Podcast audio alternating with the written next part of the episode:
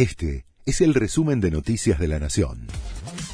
La Nación presenta los títulos de la tarde del martes 25 de julio de 2023.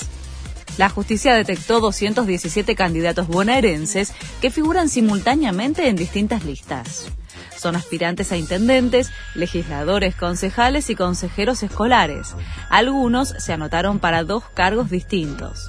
El entrecruzamiento de datos derivó en la renuncia de los candidatos.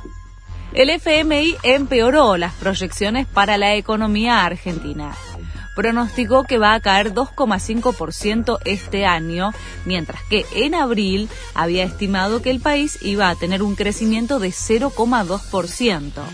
Respecto de la inflación, el organismo prevé que cerrará el año en 120%. Elegante va a seguir preso y llegaría detenido al juicio. La Cámara de Apelación y Garantías en lo Penal de Mercedes revocó el beneficio de la morigeración de la prisión preventiva con el monitoreo de una tobillera electrónica con el que había sido beneficiado el músico.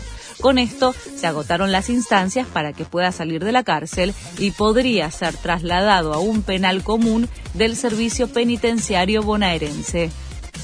Llega por primera vez la guía Michelin a la Argentina. El país se convierte en el primero de América Latina en ser examinado por los inspectores de la cocina francesa, que van a recorrer en principio la ciudad de Buenos Aires y Mendoza.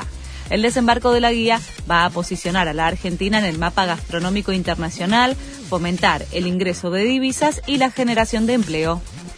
Messi debuta como titular en el Inter Miami.